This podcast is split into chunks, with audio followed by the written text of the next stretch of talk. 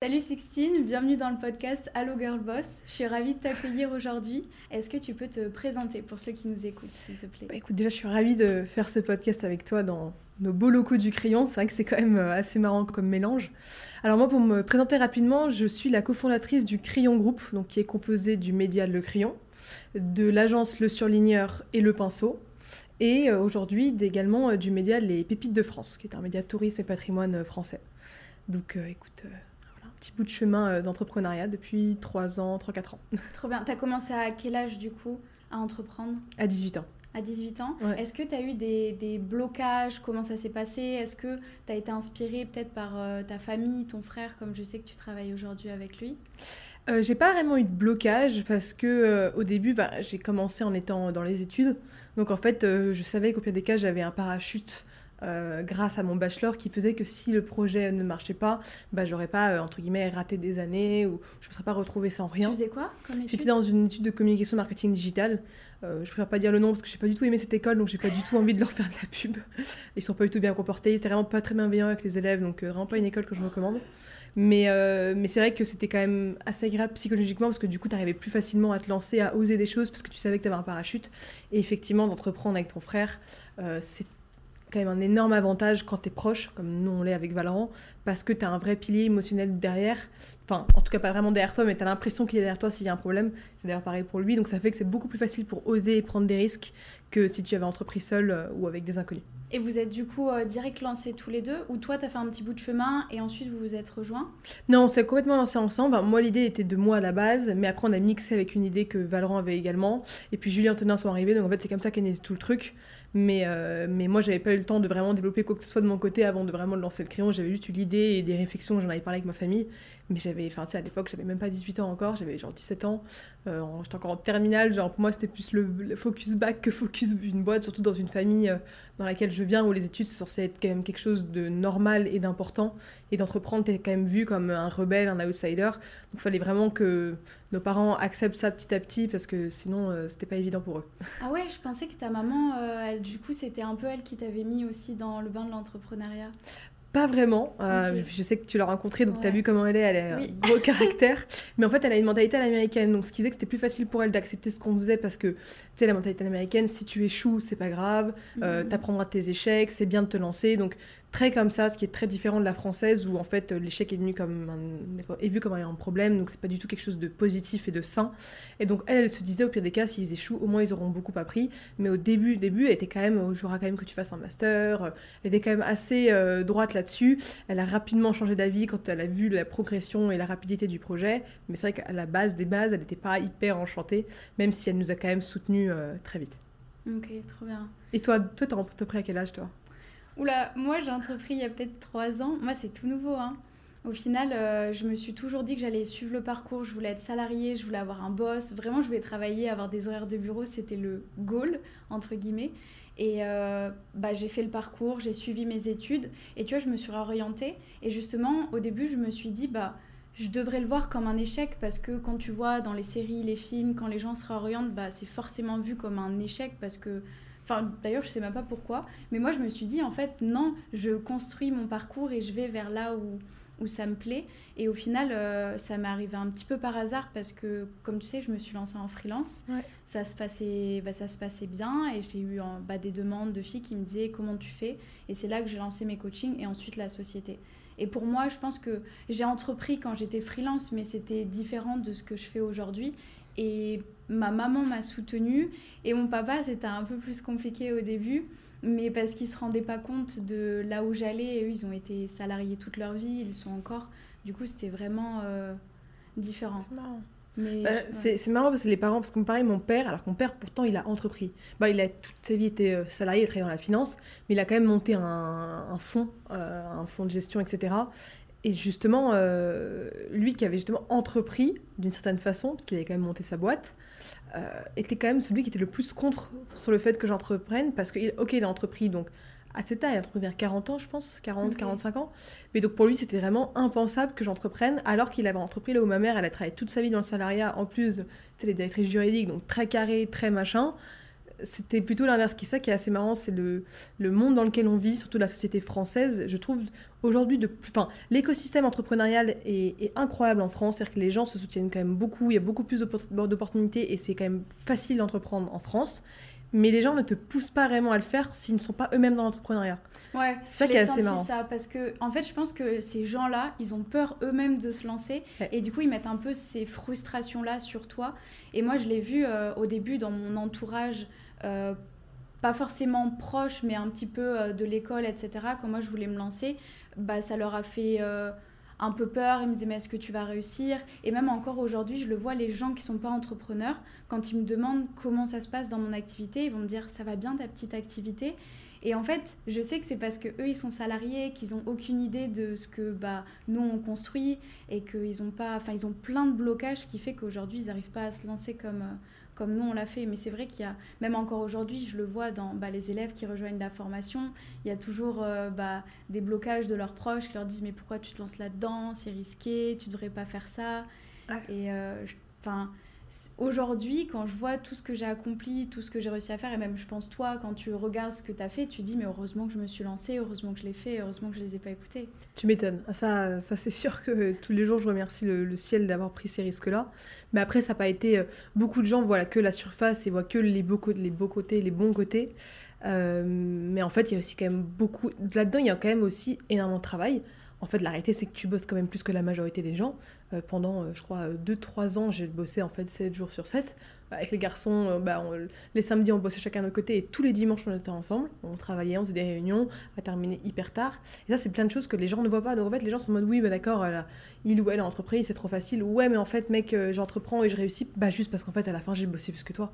Mmh. c'est pas que de la chance, c'est pas que de l'investissement, de machin. En fait, bah non j'ai bossé plus que toi, donc en fait, c'est normal qu'à la fin aussi, ça marche, quoi. Et ça, c'est beaucoup de gens ne le voient pas. Et donc les gens ont souvent la critique facile, facile ce qui est souvent d'ailleurs les gens qui sont un peu en fait euh, rageux parce qu'ils sont eux-mêmes pas heureux dans leur vie et donc ils, se disent que c'est pas possible que toi t'aies réussi dans une impression où tout a l'air d'être facile et en plus t'es heureux, ça les rend dingues parce que eux c'est des risques qu'ils n'ont jamais osé prendre.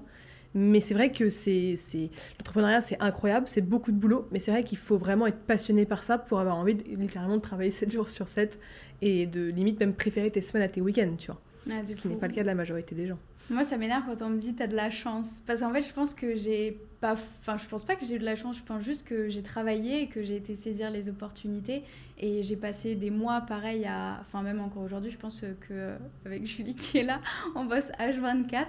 Euh, enfin, je pense qu'on est tout le temps euh, à fond dedans, on, fait des breaks et tout, mais on a eu des périodes où on a bossé des, mois euh, pour mettre en place tout ce qu'on a mis aujourd'hui. C'est vrai qu'aujourd'hui, on relâche un petit peu. Bon, sauf là, rentrer, on est un peu victime du succès de la formation, mais c'est trop bien et je pense que c'est ça que qu'on aime aussi. Mais euh, c'est vrai que les gens de l'extérieur, ils voient vraiment que bah, cette belle euh, façade qu'on a, euh, le fait de dire bah, c'est cool, elles réussissent, mais en fait, ils voient pas que ça fait des années, des mois, on a dû faire des sacrifices, qu'on a travaillé acharnement et tout. Et ce que j'aimerais bien te demander aussi, c'est est-ce que tu as eu des. pas des échecs, mais tu sais, des qu'il y a un moment dans ton parcours où il y a eu des moments compliqués par rapport au pro et est-ce que tu as dû prendre des risques et comment tu t'en es sorti il y en a eu, il y en a eu aucun eu énorme. Enfin, c'est-à-dire qu'il n'y en a pas un où tu t'es dit euh, waouh, tout va s'écrouler et tu vois ta vie défiler limite devant toi. Non, ça, il y en a, heureusement, il n'y en a eu aucun. Aussi parce que quand tu as des associés, euh, ça fait que, s'il y a des moments plus compliqués, quand toi, dans les parties dans lesquelles tu travailles, tu sais que les autres sont là pour t'aider ou te donner des conseils. Donc, ça, c'est quand même un vrai avantage d'avoir des associés. C'est pour ça que c'est une question intéressante que je te poserai après, parce que toi, je sais que du coup, bah, tu n'as pas vraiment d'associés et que tu entreprends, même si tu as une team derrière, évidemment, tu as quand même à la base, tu t'es lancé un peu seul. Euh, et il y a surtout le. Non, ce qui, les moments difficiles, évidemment, euh, mais en fait, c'est quand tu de jongler entre le pro et le perso et qu'en fait, bah, tu peux pas être à 100% dans le pro, à 100% dans le perso. Donc il y, a cinq piliers dans la vie amour, famille, euh, amis, passion et travail. Et pour être vraiment bon dans l'un, dans ces cinq piliers, tu ne peux te concentrer que sur un ou limite deux en même temps. Et pour être vraiment excellé dans ces, dans ces cinq piliers-là. Et en fait, la majorité des gens ne comprennent pas que du coup, tu peux pas faire les cinq en même temps. Et après, ils se disent, ouais, mais en fait, euh, bah, es soit pas très bon boulot, soit tu vois pas ta famille, parce qu'en fait, tu ne peux pas être dans les cinq en même temps.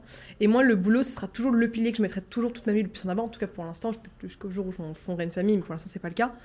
Et puis évidemment, bah, un peu parfois ta vie perso, donc moi c'était ma vie amoureuse, mais en fait c'était un moment où j'avais j'étais tellement sur mon boulot qu'en fait, bah, j'ai dû me séparer de mon copain parce qu'en fait, j'étais tellement focus que j'avais plus le temps de m'occuper de lui. Donc en fait, j'ai jamais eu aucun gros sacrifice dans ma vie pro, mais parce que ça a toujours été ma priorité. En revanche, ça m'a fait des sacrifices dans ma vie perso. Et en fait, c'est des trucs qu'il faut juste être prêt à accepter. Euh, et puis finalement, après, bon, voilà, ça s'est arrangé, tout va bien. Mais non, je regrette pas du tout. Euh, pour rien au monde, parce que moi, je suis aussi une grosse optimiste qui a l'impression que la vie est profondément bien faite. Donc s'il y a un moment il faut, faire, faut prendre telle décision, il y a tel et tel choix qui se mettent en place devant toi, bah, en fait c'est normal et que bah, écoute, c'est la vie, il faut bien l'accepter, il faut être optimiste. Mais euh, moi, jamais je regretterai parce que euh, ce qui me rend. En fait, il faut juste réfléchir à qu'est-ce qui te rend le plus heureux aujourd'hui. Moi, ce qui me rend le plus heureux, c'est mon boulot. Et donc, en fait, je serais prête à sacrifier n'importe quoi pour mon boulot. Et en fait, quand juste tu as tes priorités dans ta tête, après, c'est plus facile d'accepter euh, les autres parties de ta mm-hmm. vie que bah, tu as les amis que tu perds parce que tu t'éloignes de. En fait, c'est la vie, quoi. et puis, ça, c'est. Attends, du coup, j'ai une question qui me vient je veux bien euh, savoir ce que tu en penses parce que je le vois beaucoup sur Internet. Enfin, dernièrement, j'ai eu beaucoup de contenu par rapport à ça, où c'est des mecs entrepreneurs qui disent que euh, bah, la femme, elle va, enfin, même si là, elle a un business, etc., elle va forcément vouloir un enfant et elle va forcément abandonner son business. Et du coup, j'ai deux questions qui découlent de ça. C'est est-ce que toi, tu veux des enfants ou pas? Et est-ce que tu te vois abandonner ce que tu fais là pour tes enfants? Ou est-ce que tu penses que tu feras tout? Alors oui, évidemment, je veux des enfants, euh, même deux ou trois, donc euh, évidemment. Et même d'ailleurs, c'est pas impossible que j'en ai même peut-être dans 4-5 ans, tu vois. Euh, en revanche, non, jamais j'abandonnerai. non, non, les deux sont complètement faisables. Déjà, moi, j'ai une mère qui nous a élevés en réussissant extrêmement bien sa carrière, en travaillant comme une folle. Donc, j'ai toute ma vie eu un exemple de, de ça. Donc, pour moi, c'est juste évident de, que c'est possible de le faire. Et puis surtout, moi, je, pour moi, c'est une question d'organisation. Et en fait, euh, dans, dans, les X années où j'aurai des enfants, si je suis toujours sur le crayon ou si je n'ai pas fait autre chose, j'en sais rien, j'aurais plus. Enfin, je pourrais m'absenter deux semaines et que ma boîte tournera toujours. Et d'ailleurs, c'est quand même ça aussi quand tu vois qu'une boîte est saine, c'est que tu peux te casser pendant X temps, que la boîte tourne toujours parce qu'elle ne dépend plus de toi. Et d'ailleurs, tu as beaucoup d'entrepreneurs qui ont peur de ça en mode putain, mais si ma boîte dépend plus de moi, bah en fait, je ne sers à rien. Non, justement, c'est même hyper sain quand ta boîte ne dépend plus de toi parce que tu as une super équipe derrière où en fait, tu as confiance en eux pour euh, faire tourner la machine. Et donc, dans le jour où j'aurai des enfants, c'est que je sais que bah, je pourrais m'absenter, mettons, euh, je sais pas, deux, trois semaines pour le congé mat. Euh, je sais pas combien ça dure, combien de temps le congé mat d'ailleurs. et puis après, travailler en fait et faire les deux. Mais c'est une question d'organisation. Mais évidemment, il faut jamais sacrifier l'un ou l'autre, surtout aujourd'hui dans le monde dans lequel on vit où c'est beaucoup plus facile qu'à l'époque de nos parents. Et d'ailleurs, c'est pas du tout mal vu parce que moi, c'est avec ma mère, euh, le nombre de personnes qui lui ont dit, euh, tu sais, quand tu as une famille un peu euh, resto machin, de ouais, en fait, bah non, faut que tu sois mère à foyer. Bah non, en fait, ma mère, elle a jamais lâché ça. Alors que même, ma, même sa belle-mère lui avait dit, mais enfin, arrête de bosser, nan, nan, parce que tu vois, c'était mal vu à l'époque. Et en fait, elle a jamais arrêté, et heureusement, quoi. Thanks God, parce que je peux, enfin, quel exemple ça aurait été pour moi si elle n'avait pas fait ça, justement. Je suis ravie d'avoir eu cet exemple d'une mère qui bosse beaucoup. J'ai jamais manqué de ma mère quand je rentrais de l'école et qu'elle n'était pas là, ben, genre, ça m'a jamais traumatisé, ça m'a jamais manqué. Donc en fait, euh, toi, tu as beaucoup de parents qui ont peur de rater des moments avec leurs enfants ou que leurs enfants leur en veuillent, mais pas du tout, tu vois. C'est d'ailleurs pour ça aussi que quand tu as des frères et sœurs, tu n'as pas besoin d'avoir tout le temps ta mère ou ton père avec toi parce que du coup, tu peux. Toi, tu as tes frères ou sœurs qui sont là. Mmh. Ah, c'est super intéressant parce qu'en plus, c'est vraiment le truc où je suis vraiment en train d'avoir une réflexion là-dessus. Parce que, après, je pense là, il y a trop de mecs entrepreneurs qui parlent sur les réseaux sociaux et qui font un petit peu leur loi vraiment trop euh, masculin et tout. Moi, je sais que pour l'instant, je veux pas d'enfant et ça fait longtemps que j'ai cette idée de je veux pas d'enfant, mais je sais que forcément, avec euh, ce que je vais construire, je veux quand même construire une famille et que ça arrivera à un moment donné où je me dirai ok, il faut que j'ai un enfant. Enfin bon, j'espère un peu plus d'émotionnel que ok, c'est le moment je vais être trop vieille, il faut que je le fasse. Mais euh, je réfléchissais et je me disais en fait aujourd'hui, mon bébé, c'est mon business et c'est là où j'ai envie de mettre euh, toute mon attention, tout mon amour, toute mon énergie, tout mon focus. Et je pense que en fait, je après, c'est peut-être euh, une idée que, que j'ai dans la tête, mais de me dire que bah, la plupart des femmes, quand elles veulent des enfants, c'est qu'elles n'ont pas de choses accomplies à elles-mêmes et que c'est un peu leur préoccupation. Et j'ai un peu, enfin, j'ai vraiment ce truc-là dans l'esprit de me dire, bah, moi, là, j'ai mon business et c'est mon business que je veux faire évoluer, que je veux faire grandir. Et j'ai pas le temps, l'énergie bah, de m'occuper euh, bah, d'un petit être, tu vois, et j'ai envie de le faire bien. Et euh, Je suis pas d'accord avec toi, moi, justement. Non, je suis pas d'accord. Et puis je pense aussi que le jour où tu auras trouvé le bon père de famille pour ton enfant, ce sera évident pour toi d'en avoir. Pour moi, je pense que c'est la plus belle chose au monde d'avoir des enfants. C'est d'ailleurs, je pense, la chose qui te rend le, la plus heureuse. Dans ta vie, surtout pour une mère enfants, en plus. Faut rajouter ça. Oui, mais t'aimes pas les enfants peut-être des autres, mais les tiens, je t'assure que tu les aimeras. C'est un amour inconditionnel, et surtout quand t'es une mère, tu portes tes enfants. C'est un chouette différent du père. T'as quand même cette relation où t'as quand même eu ton, ton, ton, enfant dans le ventre pendant 9 mois. Enfin, c'est une conception très différente, et ça, c'est toutes les mères du monde, sauf des exceptions, qui te diront que c'est incroyable. Et je pense que justement, pour le, je pense que tu seras profondément une femme accomplie le jour où tu auras donc, ton bébé, ta boîte, mais tu auras également tes enfants. Et ça, je te dis pas d'en avoir maintenant, tu as encore le temps. Mais déjà, il faut trouver le, bon père. Mais il euh, mais je faut pas que tu t'empêches d'avoir l'un ou l'autre parce que tu auras peur que ta boîte ne réussisse pas, pas du tout. Hmm. Ça, c'est un leurre. je pense que je peux faire les deux, mais c'est que pour l'instant, j'ai vraiment envie de faire grandir ma boîte. Et bah, tu vois, pour l'instant, mes, mes piliers importants, bah, c'est plus mes amis et mon business. Et même avoir du temps. Euh, avoir du temps pour moi. Oui, mais ça, je comprends. Mais j'ai pas trouvé la bonne personne. Je comprends. Oui, et puis surtout, tu as le temps encore. C'est-à-dire qu'on te demande pas d'avoir des enfants maintenant. Donc, c'est normal que tu aies envie de profiter, de t'amuser et, euh, et, de bosser. Mais en fait, est-ce que peut-être que dans 5-10 euh, ans, ton discours va être très différent là-dessus Parce mais que par contre, pardon, je trouve ça trop inspirant de bah, qu'il y ait des femmes qui s'occupent de leur business et de leur enfant et qui laissent pas justement la partie business pour euh, se focus que sur l'enfant. Et je sais que, je pense là, j'ai une coach dans ma formation. Elle est incroyable. Elle était enceinte. Elle a commencé avec nous. Elle avait, je crois qu'elle venait à peine d'accoucher. Elle était déjà en train de travailler avec ses élèves parce qu'elle est passionnée de ça et parce qu'elle adore ça. Et je trouve ça incroyable de ne pas devoir euh, délaisser euh, une partie de ce que tu fais pour euh, bah, justement euh, bah, t'occuper de, de, ton petit et ce que tu fais. Et tu vois, même ce qu'a fait ta maman, c'est trop inspirant. Je pense qu'elle peut être trop fière de vous avoir aujourd'hui. C'est vrai qu'elle est. Euh, ma mère, c'est, ma mère, ça a été un énorme exemple. C'est vrai que ça a été pas facile hein, pendant très longtemps, mais tu arrives vraiment à faire les deux. Et puis ça n'empêche pas d'avoir une nounou à la maison, d'avoir le père qui peut aussi un petit peu s'en occuper. Enfin, il faut pas avoir ce truc de t'as des enfants, tu dois passer ta journée à t'en occuper. Non, parce qu'en fait, c'est pas sain pour toi, c'est pas sain pour eux. Et plus tard, le jour où ils partiront de la maison et en fait, t'auras pas de boulot, euh, bah, tu vas te tirer une balle parce qu'en fait, c'est trop chiant. Et euh, l'inverse, tu fais jamais d'enfants, bah, en fait, le jour où ton business tourne méga bien, t'es gagné méga bien ta vie, bah ouais, mais en fait, du coup, t'es un peu tout seul, tous tes potes ont des enfants ou sont mariés, toi, t'es un peu en mode genre, ok. En fait, tu vois, c'est-à-dire qu'il faut pas s'empêcher d'avoir l'un ou l'autre. Mais un truc sur lequel je aller rebondir que tu avais dit, euh, oui, c'est que je te vois trop avec. Euh, je sais pas pourquoi là, je vois trop une image d'un fond rose, toi habillé en noir avec ton bébé dans les bras en train de faire un podcast. et un petit CD, genre euh, Jutun Jutun Baby, tu vois.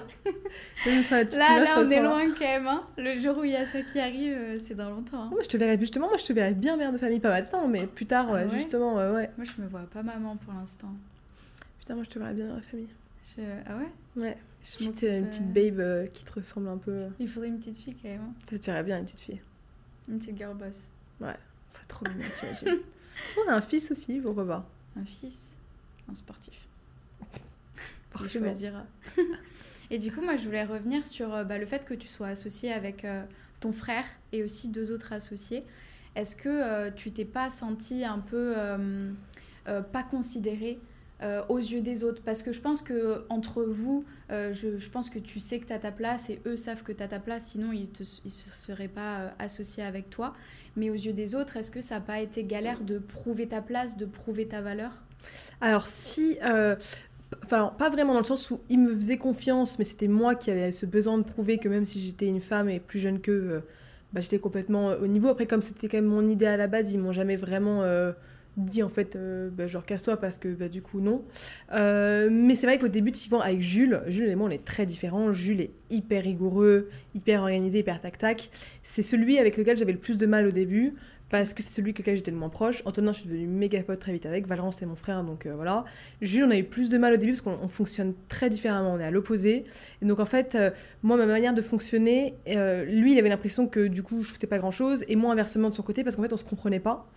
Et, et, puis aujourd'hui, c'est l'inverse, c'est qu'aujourd'hui, moi, je suis devenue limite plus exigeante qu'eux sur leur propre boulot. Donc en fait, c'est moi limite qui suis la maman trop roule en mode bon, écoute, là faut que tu bosses plus, là faut que tu fasses. En fait, les rôles se sont un peu inversés, ce qui est assez marrant. Euh, mais en fait, j'avais hâte de ce moment où en fait je puisse leur faire autant de réflexion que je veux sans qu'ils aient jamais rien à me dire, parce qu'en fait, euh, je prouve tous les jours sur le terrain que en fait. Euh, bah, je, tu vois, c'est comme, comme si tu étais un, un, joueur de foot, bah, je marque tellement de buts qu'en fait, euh, après, je peux faire les réflexions que je veux aux autres, aux autres coéquipiers parce que bah, moi, je remplis mon taf et je le remplis très bien. Et en fait, j'avais hâte de ce moment où, moi, je suis la principale commerciale dans ma boîte, j'adore ça et j'adore pouvoir aussi choisir avec qui on travaille. Bah, en fait, euh, vu que je fais partie des personnes qui ramènent le plus d'argent dans ma boîte, tu peux pas en fait me faire chier et me dire ta gueule quand je te fais une remarque. En fait, non. Parce que dans ce cas-là, euh, ramène le fric et après, toi, tu pourras me dire ta gueule, tu vois. Et on n'a pas du tout ce genre de relation. Là, j'en rajoute et je suis très extrême, mais c'est pour que les gens puissent comprendre. Mais c'est vrai que du coup, j'avais vraiment besoin de montrer que j'étais douée pour que je puisse un jour me permettre de dire quelque chose qu'au début j'étais un peu gênée. Aujourd'hui, du coup, j'ai plus aucun problème et putain, euh, du coup, étant déjà quelqu'un de très cash, euh, mais après, bon, là, c'est jamais malveillant et ils savent très bien que quand on se fait des, des, euh, des réflexions, c'est toujours parce qu'on est ensemble et que c'est pour avancer, donc on le prend jamais mal. Mais du coup, je me permets beaucoup plus facilement de le faire qu'avant. Mais après d'avoir été une femme, ça n'a jamais été un problème pour eux. Enfin donc ça, c'était plutôt cool. Et puis le fait d'être plus jeune, si, un peu au début, parce que forcément, ils ne pouvaient pas se dire que j'étais du même niveau qu'eux. Surtout un, Jules qui a fait des grandes études, qui a fait Sciences Po, etc. Mais après, ils l'ont beaucoup plus facilement accepté. D'ailleurs, les garçons ont vachement évolué. Quand je vois surtout euh, Antonin et Jules au début, ils ont tellement changé, même en termes de, de mindset et de psychologie, de manière de penser, euh, ce qui est, assez, euh, qui est assez génial en fait. C'est marrant de voir même eux leur évolution là-dessus. Très bien, bah même toi, parce que ça se trouve, tu as, grandi, tu as dû apprendre un ah, petit peu à faire preuve de leadership, le management et tout ça, et, c'est trop bien. Hein. Ça, c'est vrai que bah, on évolue. Bah, moi, j'ai l'impression que trois mois d'entrepreneuriat, tu fais une année d'un être humain normal.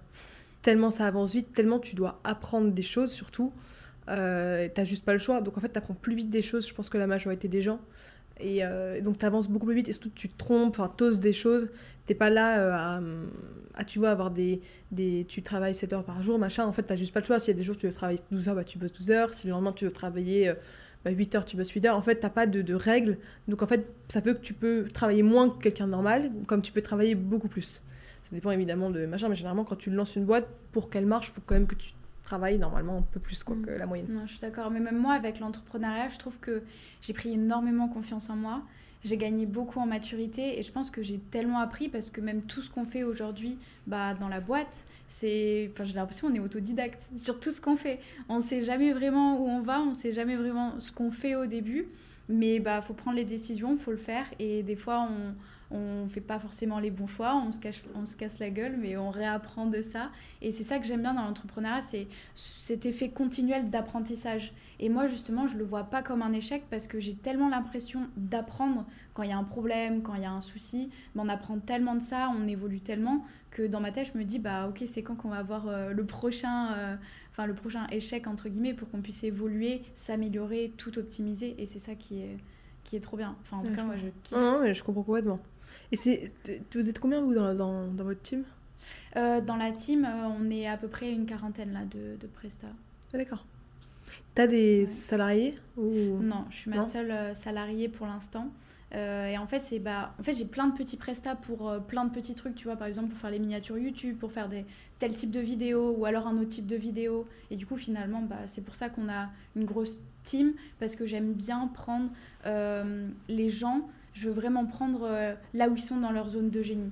Et je préfère avoir des gens très très bons dans un truc que du coup euh, avoir euh, moins de personnes mais qui sont un peu plus tâtonnantes.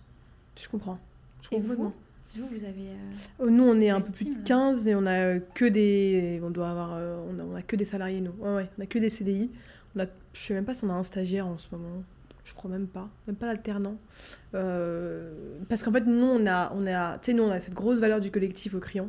Et en fait, on adore construire euh, un projet avec une équipe qui est là sur le long terme. Pas que tu veux remplacer dans six mois, pas que tu, tu vois. Et donc, en fait, on, le recrutement est très compliqué. Hein. Trouver des bons profils, c'est pas évident, mais quand on en a, et en fait, euh, au bout de, tu vois, quand tu réalises au bout de 3-4 mois que ça match bien, bah, tu as envie de les garder très longtemps, en fait. Mm-hmm. Parce que bah, déjà, tu entends forcément bien avec eux, ils ont forcément les mêmes valeurs que toi, et surtout, ils bossent bien. Et donc, tu as envie de eux bah, les aider à progresser plus vite, tu as envie de, que eux ils t'accompagnent euh, loin. Et vraiment, ce petit côté euh, clan, côté famille, que nous, on aime beaucoup. Parce qu'on veut vraiment aller. On, est persuadé que les gens, en fait, dans une boîte comme la nôtre, s'épanouiront beaucoup plus que dans une grosse boîte normale. Ça, on est convaincu. Et surtout, progresseront plus vite et à tous les niveaux. Et ça, c'est un truc qui pour nous est important, c'est que les gens soient vraiment heureux d'aller au taf euh, la journée, tu vois. Ils soient contents. Évidemment, il y a des jours, euh, c'est pas le cas parce que voilà, ça reste euh, du boulot, donc là, ça peut les faire chier. Mais vraiment, les gens se sentent bien, que les gens soient vraiment une team, tu vois. Ça, c'est vraiment hyper important pour nous. Et, euh, et puis, euh, et c'est pour ça qu'on aime bien ce côté, euh, avoir des salariés qui coûtent plus cher que des freelances, mais parce qu'au moins on veut mm-hmm. vraiment avoir ce bloc. non, vous avez raison, parce que vous avez vraiment cette vision long terme, vous avez les bureaux, etc.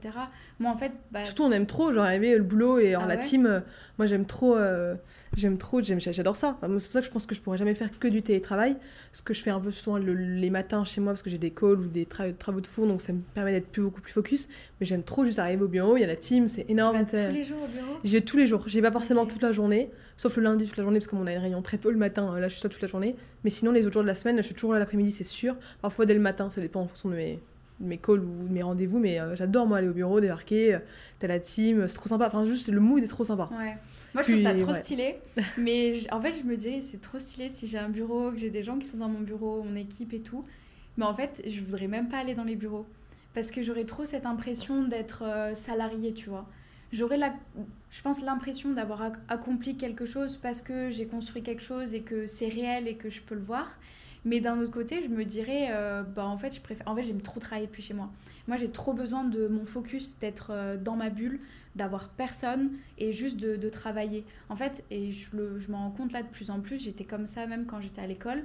J'aimais tellement pas travailler en dehors des cours que j'avais besoin juste de quelques minutes où je me concentrais en cours pour terminer euh, tous les exos, tous les devoirs et tout. Parce que j'aime travailler, j'adore ça, mais j'ai besoin d'être efficace si je le fais. Et c'est pour ça que, tu vois, même à un moment donné, je m'étais inscrite en coworking. J'arrivais le matin, je partais le soir à 18h, je faisais du présentiel.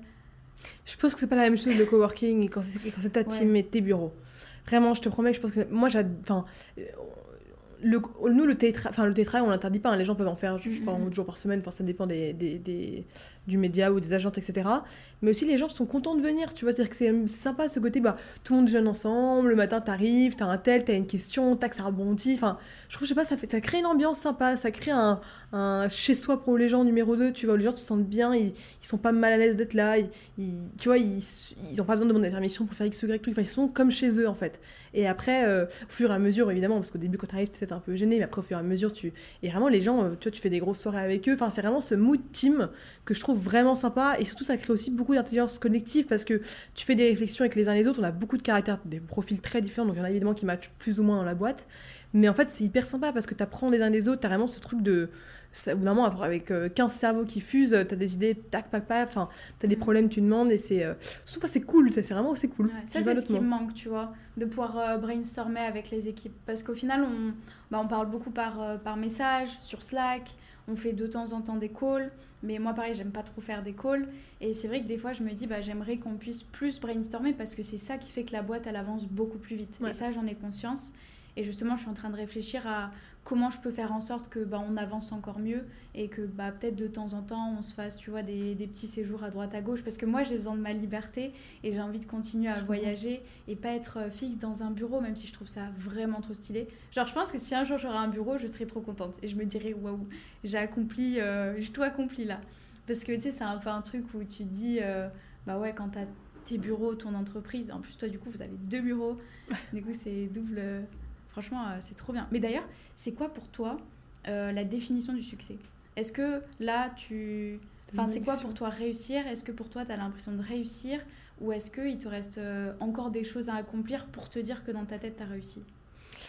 Pour moi, la définition du succès dans l'entrepreneuriat, c'est quand tu as monté une boîte qui ne dépend plus de toi dans le sens où si demain j'ai un accident ou qu'importe, ma boîte ne va pas s'écrouler si je ne suis plus là. Pour moi, c'est ça, avoir réussi une boîte qui, qui marche. Euh, euh, c'est Benoît Dubos ou Ous, je sais plus, qui appelait ça les, les hommes ou femmes sandwich. Genre la définition de tu pourrais être un sandwich. je crois que c'était Ous, mon, mon podcast avec lui sorti récemment, j'avais j'avais réécouté. Et je crois que c'est ça, c'est le fait d'être un homme ou d'être une femme sandwich, dans le sens tu peux remplacer le haut de la pyramide par un sandwich. Ça change rien, euh, toutes les bases sont là, tout tourne tout seul. Et après, moi j'estime qu'à l'âge que j'ai, j'ai réussi pour être très franche, oui, ça c'est sûr qu'à l'âge que j'ai, j'ai réussi. Après, c'est vraiment que le début de ce que je veux euh, faire euh, dans ma vie et de, là où je veux aller. Parce que forcément, plus tu avances vite, plus tu vas avancer encore plus vite. Mais euh, je le fais surtout parce que j'adore ça. Je suis dans une industrie, moi, qui me passionne. Si j'avais pas monté une boîte, je pense que je serais devenue journaliste ou je sais pas. J'adore les médias. Donc, euh, donc ouais, je sais pas si j'aurais été une grande entrepreneuse toute seule. moi, je pars du principe que tu as, les, as, les, as différents types d'entrepreneurs. faut vraiment que j'en fasse un post D'ailleurs, j'y ai pensé hier soir mon mère. Parfait, ça me fait me rappeler. Tu as les entrepreneurs, euh, on va dire, bâtisseurs. Mm. Et tu as les entrepreneurs businessmen. Les bâtisseurs, c'est les profils comme Valran qui ont non-stop une idée, qui pourraient monter 5 projets dans l'année s'ils étaient milliardaires, ils montraient 5 boîtes dans l'année. T'as les projets businessman, c'est les entrepreneurs businessman, c'est plus les profils comme moi. C'est-à-dire que je ne montrerai jamais une boîte toute seule. Enfin, en tout cas, peut-être que je pourrais plus le faire aujourd'hui, mais ce serait moins mon truc. En revanche, j'ai vraiment ce profil business qui fait que, en fait, euh, euh, la négo et le commercial, c'est vraiment mon, mon dada. C'est-à-dire que je, je, je, je, peux avoir une vision, je sais manager une team. Je suis, enfin, en fait, c'est des bons directeurs généraux, c'est des bons CEO, c'est des bons, euh, des mecs qui sont capables de gérer une boîte. Pas forcément ceux qui vont l'innover et ceux qui vont la créer, mais ceux qui sont capables de la gérer de A à Z. Et typiquement, euh, Valran plus tard, il ne sera jamais toute sa vie dans la même boîte parce qu'il aura un besoin de non-stop créer d'autres boîtes. Le nombre d'idées qui lui traversent par jour, c'est un, un délire. Et en plus, c'est des très bonnes idées. Juste, bah, il essaie de, de pas se défocus, donc voilà. Alors moi, à l'inverse, j'aurais jamais, tiens, je vais monter telle boîte. Non, c'est soit je rejoins une, idée en cours, soit machin, mais je n'aurais jamais cette initiative de A à Z dès le début parce que j'ai plus ce haut profil d'entrepreneur, tu vois.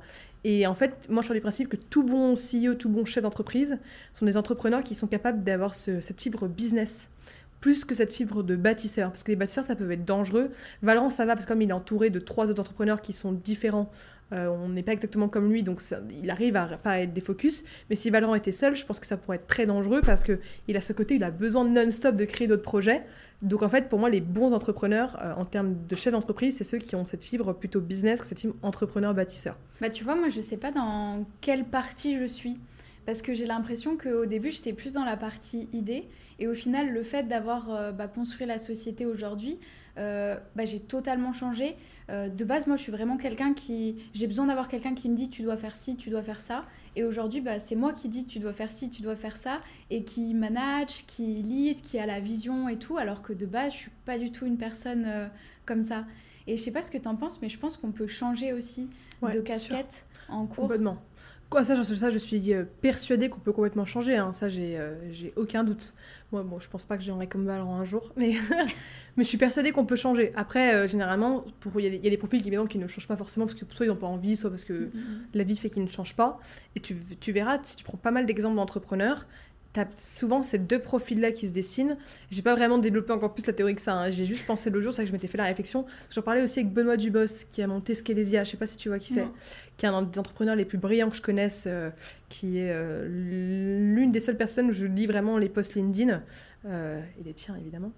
Et, euh, mais il n'y a pas beaucoup de gens où je lis vraiment les posts LinkedIn. Et lui, c'est lui qui m'a donné vraiment envie de me lancer sur LinkedIn parce qu'il écrit vraiment des posts intéressants. Tu as tellement de gens qui se lancent sur les réseaux et qui écrivent des posts vraiment, euh, mais zéro valeur ajoutée, que ça fait du bien de lire un mec qui est vraiment, mais tu vois, il a plus de 100 000 abonnés sur LinkedIn, hein, il est vraiment bien développé, ah et qui continue à avoir des posts méga, méga qualitatifs. Et pareil, lui, il était venu il y a 10 jours, pareil euh, faire ses euh, podcasts ici. Et, euh, et justement, j'en parlais avec lui et je lui disais cette, cette théorie est-ce que tous les CEO, on, pour être vraiment bons, ont besoin d'être également un peu business? Alors, ce côté un peu businessman. et je lui demandais à lui quel type de toi d'entrepreneur tu es, etc. Et lui, il me disait ouais, bah, bah, qu'il était beaucoup plus le côté business que le côté. on va dire bâtisseur, que j'aimais bien ce terme. Mais après, je pense que tu as différents types d'entrepreneurs. Moi, c'est les deux que j'avais un peu identifiés dans d'autres profils même que je connais. Mais, euh, mais je trouve ça intéressant euh, de, parce que c'est comme quand tu dis les, je sais pas, les, les hommes d'affaires, tu as différents types d'hommes d'affaires, les entrepreneurs, tu as différents types d'entrepreneurs, les sportifs, tu as différents types de sportifs en termes de mindset, de personnalité en fait, qui sont liés exactement avec ça.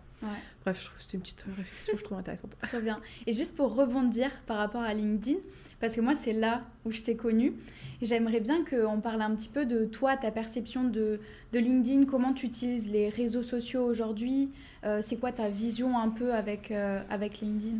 En fait, c'était un peu relié à mon, à, le, mon post que j'ai publié d'ailleurs aujourd'hui, sur le fait que je disais qu'il y a tellement plus d'accès euh, à l'information et à l'entrepreneuriat qu'il y a 10-20 ans, qu'il y a de plus en plus de concurrence qui existe. Et donc, la vraie, tout cas, différence qui va faire que les clients vont plus aller chez toi qu'aller chez les concurrents. C'est pas ce 0,001 de différence, parce qu'en fait, euh, ça se voit même pas, de produit ou de service.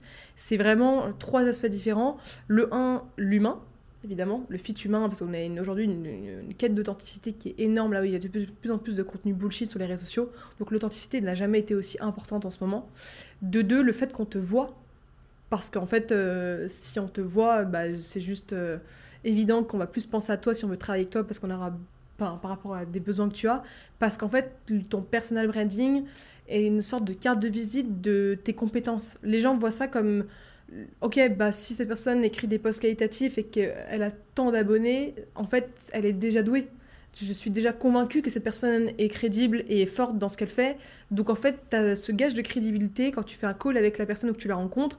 Tu plus là à essayer de tester, à voir si elle est vraiment bonne. En fait, si tu es là, c'est que tu en es déjà convaincu. Mais ça, tu vois, c'est ce que je trouve ça incroyable, c'est que vous quatre, vous êtes quatre associés et tous les quatre, vous êtes grave présents sur les réseaux sociaux c'était un c'était parce qu'on avait on a voulu se construire en public en fait depuis le début. Ce qui est d'ailleurs aussi peut-être pour ça qu'on a été aussi vite dans tout ce qu'on a fait parce que tout ce qu'on faisait on, le, on, essayait un maximum de le communiquer dès qu'on avait le temps. Euh, les échecs les conseils les recommandations les choses qu'on a apprises euh, les bonnes nouvelles. Bah, ça, ça, faisait que en fait euh, bah, tu, tu pas tu grossis plus vite mais tu avances plus vite et surtout aussi, et ça c'est une chose que, les gens, que très peu de gens disent, mais le personal branding, en tout cas pour ceux qui apportent de la vraie valeur ajoutée grâce à leur personal branding, donc ce qui est le cas de très peu de gens qui prennent la parole en public, ils n'ont juste pas le choix de continuellement apprendre des choses et de devenir en fait une éponge à contenu. Parce que si tu dois constamment recommander des choses intéressantes à, ta communauté et leur apprendre des choses, bah, tu dois toi-même apprendre des choses. Donc en fait, tu deviens une éponge et donc en fait, tu dois apprendre plus vite du contenu, plus vite, plus facilement te renseigner, comprendre et assimiler des points de vue, te faire ta propre expertise dessus et donc ça fait que bah, non-stop, tu deviens une machine de guerre plus rapidement. Donc ta communauté grossit aussi plus vite parce que non-stop, tu as du contenu intéressant qui monte, qui monte, qui monte. Si tu comprends les codes des réseaux sociaux, bah, c'est plus facile de péter. Mm. Et Mais en tu fait, sais, je m'en suis euh, rendu compte de ça parce que j'ai commencé à être plus présente sur euh, LinkedIn, là le podcast ou même euh, mes réseaux sociaux, commencé à être bah, invitée sur d'autres podcasts, à des événements, etc. Et en fait, même moi, à un moment donné, j'avais l'impression que je tournais un petit peu autour du pot de mes connaissances à moi, de ce que j'avais appris euh, bah, ces dernières années. Et je me suis dit, en fait, là, il euh, faut que je me mette à lire des livres, il faut que je me mette à avoir euh, vraiment des concepts à moi. c'est dur. Hein. Et là, j'ai commencé à bah, prendre du temps vraiment pour apprendre. Parce que j'ai vraiment senti ce fossé de, bah, en fait, j'ai envie de même donner plus, j'ai envie d'avoir plus de réflexion, d'avoir plus de débats. Et, et c'est vrai qu'on a besoin de tout le temps se renouveler pour apporter de la valeur. Et aujourd'hui, je pense qu'il y a tellement de gens, il y a tellement de contenu qu'il faut penser juste bah, apporter de la valeur gratuitement. Et c'est ça au final qui va te montrer en tant qu'expert et que bah, les gens ils vont venir aussi plus forcément euh, chez bah, toi. Surtout sur LinkedIn, hein, le nombre de gens, je vois qui racontent des trucs, je me dis, enfin les gars, c'est un réseau social professionnel.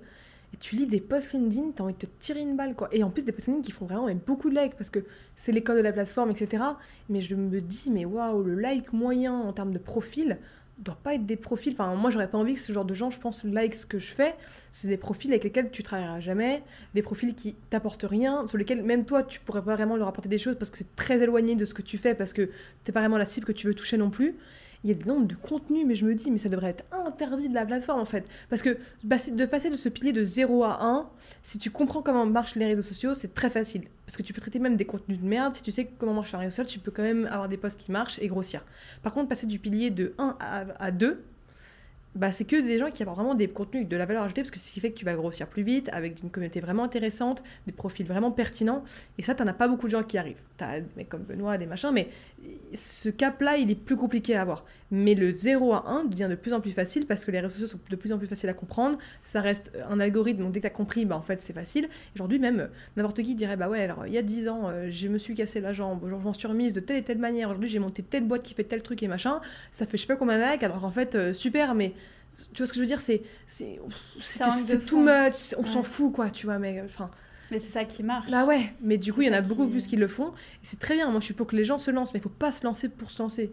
Faut pas se lancer pour raconter de la merde parce que en fait ça n'apporte rien et ça fait même baisser l'algorithme parce que l'algorithme en fait c'est les gens mais si les gens sont habitués à lire du contenu qui est médiocre et qui ne leur apporte rien, ils vont eux-mêmes s'habituer à ça. Donc même LinkedIn va devenir comme TikTok, tu vois. Et là, ça va devenir un problème. Enfin, moi, c'est pour ça que je, commence à me dire, putain, mais il y en a qui ont vraiment arrêté de parler sur LinkedIn, même si je suis pour que les gens prennent la parole, parce que je me dis, mais faut l'apprendre, mais pas pour baisser le niveau intellectuel des gens et pas pour parce que comme l'algo est basé en fonction de ce que les gens like et de ce que les gens commentent faut pas non plus habituer les gens à des contenus euh, inutiles tu vois faut être je sais que je suis assez assez tact assez dur mais Enfin, tu vois, genre, moi, j'aurais envie, enfin, même moi, si j'écrivais vraiment des contenus nuls, j'aimerais qu'on me le dise, j'aimerais qu'on me dise, mais là, c'est non, enfin, ça n'apporte rien ce que tu écris. Je, moi, parce que j'aurais envie vraiment euh, de pouvoir euh, me dire que j'aurais adoré avoir quelqu'un comme moi euh, quand j'étais plus jeune pour pouvoir lire des posts et m'aider à aller plus vite ou comprendre plus des domaines. Pas lire des posts où, qui sont beaucoup, beaucoup trop inspirationnels, mais dans le mauvais sens du terme, tu vois. Après, moi, je pense qu'on commence tous aussi quelque part et qu'il y a peut-être cette marge euh, d'apprentissage. Ah non, mais ça, au début, je suis d'accord. Mais vraiment, j'en ai, ça fait un ou deux ans qu'ils postent sur LinkedIn ou d'autres réseaux sociaux. Je vois pas de qui tu parles. Et euh, je pourrais t'en citer des plein des gens, je vais pas le faire, mais je pourrais t'en citer plein. Et c'est très bien, et etc. Mais après, c'est ces mêmes gens-là qui qui vont devoir et qui se plaignent de bah, avoir du, du, mal à faire scaler leur boîte, ils comprennent pas parce qu'ils ont des abonnés, mais ça convertit pas en, en ça convertit pas en clients.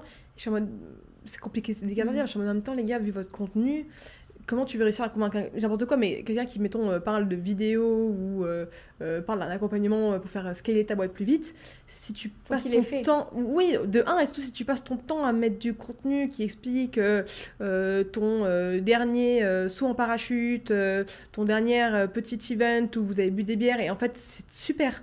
Mais après, tu peux pas te plaindre que du coup, ça ne te rapporte pas des clients parce qu'en fait, ton contenu n'est pas du tout lié à ce que tu fais. Et c'est pour ça que moi, j'ai des potes à l'inverse qui font plein de sujets comme ça, hyper pas de grosse valeur ajoutée, mais en même temps ils s'en foutent parce qu'ils font ça juste pour être plus connus. Donc en fait ils s'en foutent vraiment du contenu qu'ils traitent au fond parce que ça n'a pas pour objectif de leur apporter des clients. Donc là je suis en mode bah très bien, t'es aligné avec ce que tu fais, c'est top. Et moi je connais plein de gens, vraiment, hein, qui me demandent ouais comment tu fais, nan, moi je publie, j'ai des très bonnes stats mais ça ne convertit pas en clients. Bah ouais mais en même temps, euh, mec si tu travailles pas ton contenu c'est normal tu vois aussi. Et après, moi, c'est ça qui me rend dingue, c'est je suis pour que les gens fassent ce qu'ils veulent. Poster un max, vraiment, je suis pour. Mais après, venez pas vous plaindre si les résultats que vous voulez ne sont pas là derrière, parce qu'en fait, il y a aussi souvent ce truc de, il bah, faut se remettre en question. Et ils ont du mal à le comprendre, parce que comme ils font des bonnes stats, ils sont en mode, bah non, du coup, c'est pas moi le problème, sinon je ferais pas des bonnes stats. Bah si. Et c'est compliqué. Et justement, est-ce que tu aurais des conseils à donner à quelqu'un? Juste donner des conseils à quelqu'un qui se lance sur LinkedIn, pour pas qu'il fasse ces mêmes erreurs-là. Il faut trouver un fil conducteur un fil rouge euh, pour avoir suffisamment de, thématiques et de sujets que tu veux traiter autour de ce fil rouge. Euh, et en fait, généralement, il faut quand même que ça soit lié avec les objectifs que tu vas avoir. Est-ce que tu vas avoir plus de visibilité, plus de crédibilité ou les deux? Mais en fonction de ça, ce ne sera pas forcément le même type de poste que tu créeras. Parce que c'est la, règle du, de l'entonnoir du tofu, mofu, bofu. Et justement, ces postes un peu superficiels dont je te parle, c'est que des postes tofu que des postes top of tunnel. C'est pas des postes euh, mofu, des postes bofu, qui sont évidemment, comme c'est la règle des entonnoirs, qui sont des postes, plus tu vas vers une niche, plus le poste est pointu et qualitatif, moins tu feras de statistiques parce qu'il ne pourra pas plaire à tout le monde. Et en fait, les gens généralement qui se plaignent de pas, en tout cas, convertir et qui n'ont pas de bons ROI, c'est parce qu'ils font que des postes tofu et qu'ils ne font pas assez de postes mofu ou de postes bofu parce qu'ils sont tellement accros aux likes et aux mhm. commentaires, parce que ça crée de la dopamine, donc je peux comprendre, qu'ils ne se disent pas, tiens, pour une fois, je vais faire un post un peu plus qualitatif, plus de valeur ajoutée, ça fera certes moins de likes, moins de commentaires, mais en même temps, les likes et les commentaires que ça fera, ce seront des commentaires beaucoup plus, enfin, beaucoup plus ciblés, beaucoup plus qualitatifs. Et après, du coup, le jour où tu expliques que tu fais tel et tel truc dans ta boîte et que essaies de convertir, donc qui sont des posts beau foot, c'est des posts qui ont envie de convertir, bah là, tu auras beaucoup plus de conversion parce que les gens ont compris que tu es vraiment bon. Si tu parles tout le temps de post au fou, c'est normal que ça convertisse pas. Sauf que si tu veux juste être visible, fais que des posts au fou, tu t'en fous. Tu vois ce que je veux dire? Ça dépend mm. évidemment des stratégies des gens. Mais après, moi, ce que je déteste, c'est des gens qui viennent te voir et qui se plaignent un peu en mode genre Ah ouais, mais je comprends pas, nanana, parce qu'en fait, ils refusent de se remettre en question, parce que pour eux, ça leur paraît impossible que c'est eux qui aient fauté quelque part. Et je suis en mode Putain, mais tu vas pas aller loin dans la vie si t'es incapable de te remettre en question. Genre, c'est pas grave de pas comprendre un réseau social. On, Nous-mêmes, on fait encore des erreurs aujourd'hui sur les réseaux sociaux. Enfin, c'est normal, genre, juste euh, on hein. apprend, quoi, tu vois. Mais ces gens qui se remettent jamais en question et qui se plaignent alors que leur contenu n'est pas dingue, je suis en mode Ouais, mais enfin, au bout d'un moment, mec, euh, je suis désolée pour toi, mais c'est comme les mecs, qui, des gens, des boîtes qui perdraient tous leurs clients et qui comprennent pas pourquoi. Bah ouais, mais enfin, au bout d'un moment, si tu perds tous tes clients, c'est peut-être que si tu travailles peut-être pas très bien dans ta boîte, tu vois. Enfin, voilà, c'est cette mentalité un peu qui me, qui me rend dingue. Je crois que je fais un monologue dessus, alors qu'en fait, on s'en fout un peu, mais bon. je vois que là, ça te tenait à cœur de nous en parler. C'est la fatigue. mais bon. Mais tu vois, c'est marrant parce que tu es vraiment ultra présente sur LinkedIn et tu, tu, partages du contenu de valeur, tu montes ton actu. Et j'ai l'impression que sur les. Bah, par exemple, Instagram, moi justement, je suis plus présente. Bah là, tu fais juste. Euh, Ouais, beaucoup moins. Ouais, vitrine. Si as moins de clients sur cette plateforme-là. Alors, pas vrai. Alors, oui et non. En fait, c'est un peu ça. C'est-à-dire qu'au début, je m'étais vraiment lancée sur Insta et j'avais explosé assez vite. Genre, j'avais eu genre plus de 100 000 abonnés en 6 mois. Et en fait, quand j'ai atteint le palier des 100 000 abonnés, euh, je me suis dit, bah, tiens, j'ai testé LinkedIn. Et en fait, je suis devenue tellement vite accro à LinkedIn. Genre, je me suis mise à LinkedIn en novembre dernier, donc j'ai une progression assez rapide. Que du coup, le temps qu'avant je mettais sur Insta, bah, je l'ai mis sur LinkedIn. Et qu'en fait, dans mon agenda, c'est con, mais m'occuper de mes réseaux sociaux, c'est ma dernière priorité de ma journée. Et donc en fait, euh, trouver une idée de sujet de réel, faire le réel, le monter, le publier, machin, ça me prend en fait beaucoup plus de temps aujourd'hui que trouver un post, que écrire un post LinkedIn qui me prend vraiment max un quart d'heure. C'est vraiment devenu hyper rapide pour moi d'écrire des posts LinkedIn. Donc en fait, je publie quasiment plus sur Insta, sauf des cross-posts de podcasts, pardon, ou des euh, découpages de vidéos que j'avais faites, machin. Je ne publie plus parce qu'en fait, juste, j'ai plus le temps de le faire. Pas par manque d'envie, pas par euh, défocus, c'est juste que en fait, c'est pas ma priorité, contrairement à ce que je dois faire dans ma journée. Mais il faut vraiment que je m'y remette, parce que du coup, c'est vrai que c'est devenu beaucoup plus euh, une plateforme vitrine euh, où je mets beaucoup de stories, je publie un peu moins. Mais il faut que ça, je réactive un peu ça, parce que c'est vrai que j'aimais beaucoup Instagram. Mais c'est vrai que sur LinkedIn, j'ai créé une communauté qui est très différente d'Insta, qui est beaucoup plus présente, beaucoup plus... Euh, beaucoup plus qualitative à mon sens, en, vu le contenu que je traite, et par rapport à moi, mes priorités et mon mhm. business, c'est beaucoup plus qualitatif pour moi. Donc c'est pour ça que j'essaie de mettre plus de, temps là-dessus. Mais Insta, effectivement, il faut que remette. Mais c'est compliqué de, quand tu n'as pas vraiment d'équipe allouée à ça, de t'occuper de tous tes réseaux sociaux avec en fait juste ta boîte qui doit tourner à côté. C'est juste pas du tout une prio, quoi, tu vois. Et moi, j'ai pas que ça à faire toute la journée, comme toi non plus. Donc en fait, si t'es pas aidé à côté par des gens qui te montrent tes vidéos ou tes machins, bah en fait, t'as pas le, réflexe de, le faire euh, si t'as si pas le temps, en fait. Hmm. bon. Tout à fait. Moi, c'est vrai que bah, aujourd'hui, je compte beaucoup sur mon personal branding pour justement mettre en avant ma formation. Donc forcément, j'ai des gens qui m'aident. J'ai bah, plusieurs monteurs. J'ai aussi Margot, euh, ma community manager. Enfin, j'ai vraiment toute une équipe qui m'aide à faire assez de contenu sur les réseaux sociaux parce que c'est là où je peux aller euh, gagner en visibilité et convertir aussi. Et c'est vrai que bah, de me lancer sur LinkedIn, moi, j'avais trop peur de me lancer sur LinkedIn. Je me disais, waouh, c'est un réseau professionnel. Tu sais, j'avais même peur de commenter au début. Je me disais, je vais être trop familière, ça va pas le faire. Et au final, je me rends compte que c'est une opportunité. Enfin, pour les gens qui s'adressent en, B2B, vraiment qui vont chercher des, business, je pense que c'est l'endroit où il faut y être. Enfin, où je sais pas si c'est parce que maintenant j'y suis que je me rends compte du potentiel, mais avant de me lancer dessus euh, début d'année, pour moi, il n'y avait pas de. Enfin, c'était pas possible d'avoir des clients dessus ou de gagner en visibilité. Là, je me dis, mais en fait, waouh, depuis que je suis sur LinkedIn, j'ai eu plein de demandes pour des événements, pour des podcasts, ou même de rencontrer de nouvelles personnes. Et en fait, je trouve ça tellement bien et je m'attendais pas à ça que je me dis waouh. Et j'adore euh, Instagram parce que j'ai commencé avec Insta, j'adore créer du contenu, j'adore tout le contenu vidéo. Mais au final, je commence à me régaler aussi sur, euh, sur LinkedIn, à découvrir cet univers. LinkedIn, c'est monstrueux, c'est une force de frappe. Insta aussi, hein. Insta, je te comprends parce que j'adore ça aussi comme plateforme. Mhm. Euh, mais c'est vrai que c'est un peu différent, la cible n'est pas la même. LinkedIn, c'est hyper qualitatif comme plateforme euh, en termes de ROI quand tu traites un bon personal branding. Nous, c'est d'ailleurs pour ça qu'on accompagne nos clients sur les réseaux. Hein. Bon, maintenant, on fait aussi Insta et TikTok. Donc, on avait surtout commencé par LinkedIn parce qu'on a vu la force de frappe que ça avait ramené sur euh, nous, donc mes associés et moi. On s'est dit, OK, mais il faut absolument qu'on aide les entrepreneurs à le faire parce qu'on sait qu'ils n'ont pas forcément le temps de le faire parce que nous, on l'a bien vécu pour nous. On sait à quel point c'est important de le faire et on sait à quel point ça prend du temps et c'est difficile de le faire donc, il faut que, absolument qu'on fasse une agence pour aider les entrepreneurs à, se lancer sur LinkedIn pardon, avec du contenu qualitatif, justement.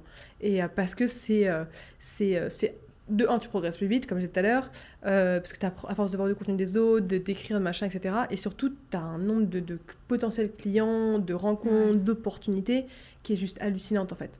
C'est pour ça que c'est vrai que ça vaut. Les réseaux sociaux, ça, ça change la vie des gens. Hein. Ça, c'est, c'est pas à toi mhm. que je vais l'apprendre, mais c'est dans le bon sens du terme. Il faut faire attention, évidemment, de pas soit devenir euh, trop narcissique, soit devenir trop égocentrique, soit euh, devenir hautain. Mais c'est vrai que tout, à part ça, c'est que du positif. Mm.